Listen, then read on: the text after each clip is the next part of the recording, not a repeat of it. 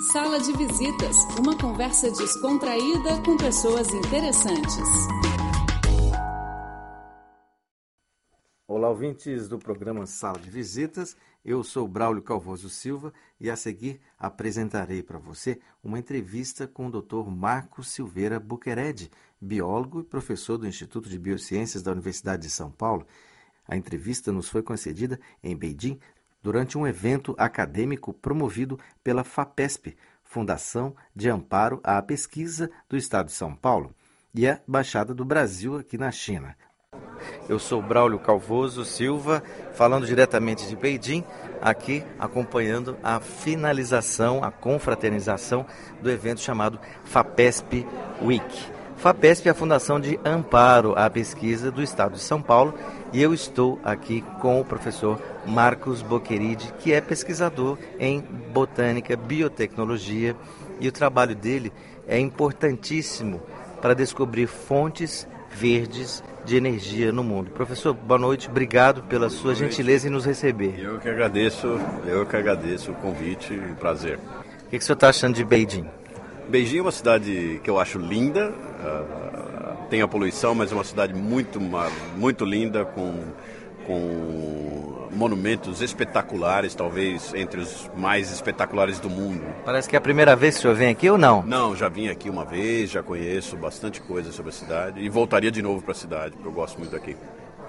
O senhor faz uma pesquisa importantíssima no Brasil que é relativa à cana-de-açúcar e o senhor acha que é possível demonstrar para a China opções de obtenção de energia através do cultivo dessa planta? Ou parece que a China não teria condições de, de produzir em função de clima e, e água? O que, que o senhor acha disso? Olha, a China tem tantas condições que, na realidade, a cana-de-açúcar é de origem chinesa. Sim. A cana-de-açúcar foi levada daqui e chegou ao Brasil através dos portugueses e o Brasil adaptou a cana-de-açúcar através de cruzamentos entre as plantas e criando variedades que se adaptaram muito bem ao Brasil. Os chineses têm todas, todas as condições de criar variedades desse tipo ou mesmo interagir com o Brasil e pegar variedades brasileiras que se adaptem melhor às condições chinesas e, e com isso conseguir inclusive gerar uma indústria de álcool para diminuir a poluição na China e, e, criar um sistema de bioenergia na China que mostraria para o mundo, uh, mostraria do mundo que é possível sim baixar a poluição e produzir energia renovável e diminuir as emissões. É, o professor Celso Laffer dizia para mim que esta é uma semana onde a FAPESP tem a intenção de. Eu criei essa, essa frase para dizer que vocês estão aqui para aumentar o seu capital social, né? Assim, interagir mais com os cientistas chineses e, se aproximar mais deles, né? Eu acho que a, a questão principal é a relação sul-sul. Né? A diferença é que por exemplo, quando nós nos relacionamos com a Europa e com os Estados Unidos, nós somos sempre, sempre, nós sempre nos comportamos e somos vistos como aprendizes da ciência. Já quando a gente interage com a China, a China é um companheiro. E isso, isso faz com que as coisas sejam um pouco diferentes, porque as interações são complementares e essas interações complementares podem gerar propriedades emergentes, ou seja, gerar coisas que não seriam possíveis existirem só com os brasileiros e só com os chineses. Se a então, relação for se a relação for muito assimétrica, não é isso? É, a relação entre Brasil e China uh, parece que pode ser uma relação bem mais simétrica ou, e bem mais complementar. Então essa complementaridade uh, que as duas culturas têm podem realmente gerar coisas novas no mundo. É isso que a gente espera com essa interação que nós temos aqui.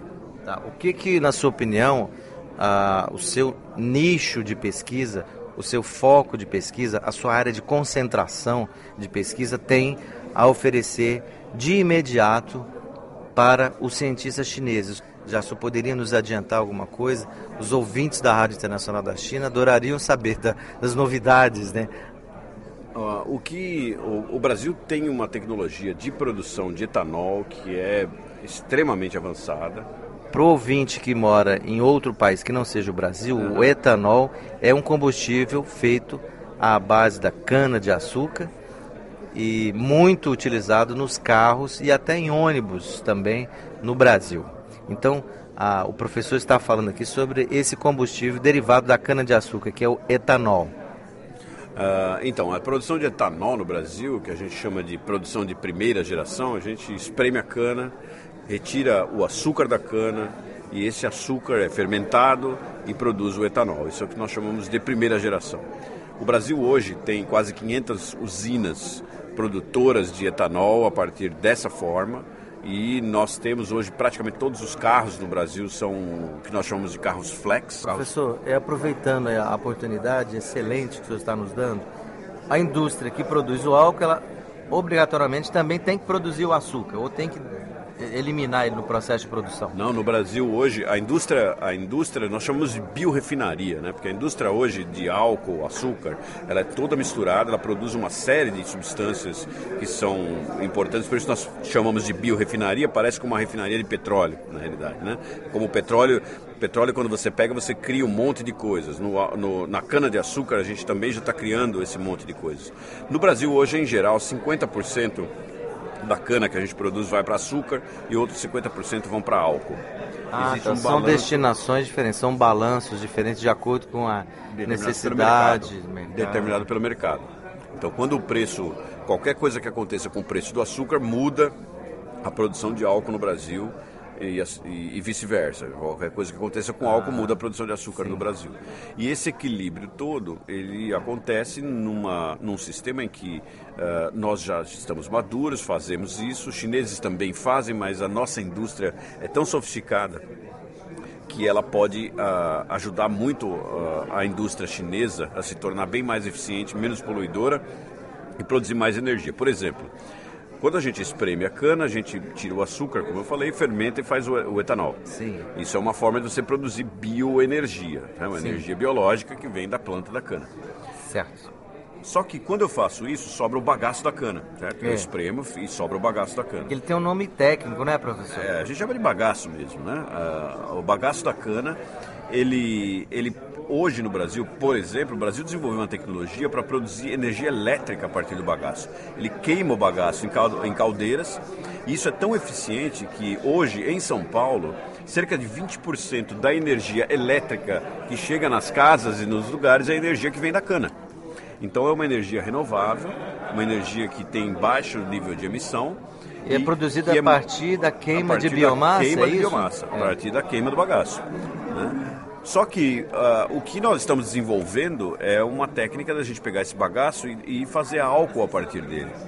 E fazer de novo álcool. De novo álcool. Por que isso? Se a gente pegar o que sobra, o que sobra fica numa estrutura das plantas chamada de parede celular, onde está a celulose, as hemiceluloses, as pectinas, vários polímeros de açúcar Sim. que a gente pode desmembrar Sim. e depois dar também para a levedura para fermentar e fazer etanol. Sim, Se sim. nós fizermos isso, a gente tem um potencial no Brasil hoje sim. de aumentar até 40% a produção de etanol. Só que fazer isto é, vai requerer que a gente desenvolva uma tecnologia especial que é degradar essa parede celular que é extremamente complexa. Para isso, nós estamos trabalhando duro no Brasil e avançando rapidamente, eu diria, é, na produção dessas tecnologias. Aí, quando nós viemos aqui para a China, por exemplo, no trabalho, no trabalho que, que eu estou fazendo, o que eu quero fazer é fazer com que a própria planta, engenheirar a própria planta usando as técnicas modernas de biologia molecular, engenheirar a própria planta para que a planta amoleça e fique mais fácil de degradar. Então explica pra gente o que, que é engenheirar Engenheirar a planta, a planta engenheirar. engenheirar a planta, ou seja, eu, eu usar, os, uh, conhecendo os genes e sabendo o que, que eles fazem, Sim. eu posso modificar esses genes, apagar alguns, acender outros da própria cana, isso não é nem transgênico. Sim. E eu posso fazer uma engenharia, desligar vias, vias metabólicas, ou seja, uh, modificações das moléculas dentro da planta, modificações de passos da planta inteira. Isso depois de, de, de, antes da produção antes da, da planta. produção da planta e fazer com que ela amadureça como se fosse um fruto. E aí o fruto fica mais fácil de consumir com isso eu consigo produzir o etanol. E aqui na China, uh, nós encontramos... Você vai mudar a estrutura física da planta estrutura... em laboratório e depois produzi-la em campo eu em grande vou, escala. Eu tenho que fazer os testes, mas a ideia não a é que a gente mude é... a estrutura física. Nós vamos deixar a planta preparada hum. para que ela possa mudar. E aí nós vamos dar um sinal para ela no momento certo. E no momento certo, ela amadurece como se fosse um fruto. Porque eu não posso fazer com que isso ocorra naturalmente, por quê? Porque se ela amolece muito, aí ela fica propensa a doenças.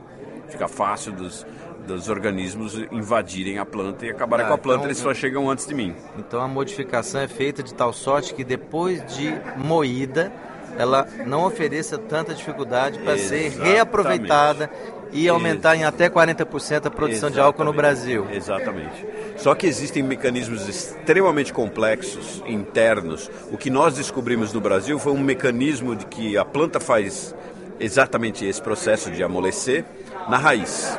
Só que a raiz não me interessa porque eu não uso a raiz para fazer etanol. Sim. Então eu vou ter que transferir esse, isso que eu descobri, todo esse sistema para o, o caule da planta, que tecnicamente em botânica nós chamamos de colmo. Né? O caule em botânica de gramíneas, de plantas como a cana-de-açúcar, a gente chama de colmo. Para transferir isso para o caule, eu tenho um mecanismo extremamente complexo que ocorre nesse caule de metabólico e de genético, etc. E existe um pesquisador aqui na Universidade de Pequim que trabalha exatamente com isso e tem pesquisas extremamente avançadas. Então, o que nós vamos fazer? Nós vamos começar a trabalhar em conjunto para usar o que nós descobrimos no Brasil em conjunto com as descobertas que o grupo chinês está fazendo, para que a gente consiga transferir isso para o caule da cana e fazer com que a tecnologia avance mais rápido ainda. Então a vinda para a China acelerou o processo. Uh, se essa interação der certo, como eu acho que vai dar, Sim. ela acelerou o processo de, uh, da gente conseguir essa tecnologia antes de vir para a China, talvez a gente levasse mais tempo do que agora que a gente tem essa colaboração com o professor Guo, então, da, da, Universidade da, da China, da, de Pequim. Então, quando o Brasil transferir alguma tecnologia relativa à cana-de-açúcar, vai transferir os 100% que já, é, já são usados, 100% que se esperam da cana, mais 40% que mais é o 40, aproveitamento. E, a, é o aproveitamento e além de tudo, uma tecnologia que pode ser utilizada aqui na China. Uh, o que seria fantástico se os chineses começassem a, também a, a, produzir cana e utilizar álcool e carros flex. Porque aí, se isso realmente acontecer, as interações vão, vão se espalhar como fogo, porque a gente vai ter carros flex aqui, significa que a indústria chinesa de carros, por exemplo, pode começar a aperfeiçoar os carros flex mais ainda, utilizar carro flex aqui, isso beneficiaria porque baixaria a baixaria as emissões, as emissões, os níveis de, né? emissão, de emissões com uma tecnologia talvez que seja uma tecnologia híbrida Brasil-China. Ótimo, então o senhor está desenvolvendo já uma pesquisa é, especificamente voltada para um assunto que é do seu domínio, juntamente com um pesquisador chinês.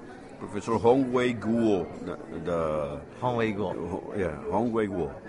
Alguma outra informação que o senhor queira acrescentar, alguma outra novidade que o senhor queira falar para os nossos ouvintes? Eu gostaria de salientar que eu fiz uma apresentação e fez também o professor Rubens Maciel, da, da Universidade de Campinas, que trouxe uh, um trabalho muito interessante. O professor Rubens é um engenheiro e ele trouxe várias possibilidades de produzir coisas, várias substâncias interessantes a partir da cana, que também podem ser uma fonte de interação muito interessante para espalhar essa tecnologia de cana aqui na China e beneficiar bastante a economia chinesa e a economia brasileira ao mesmo tempo.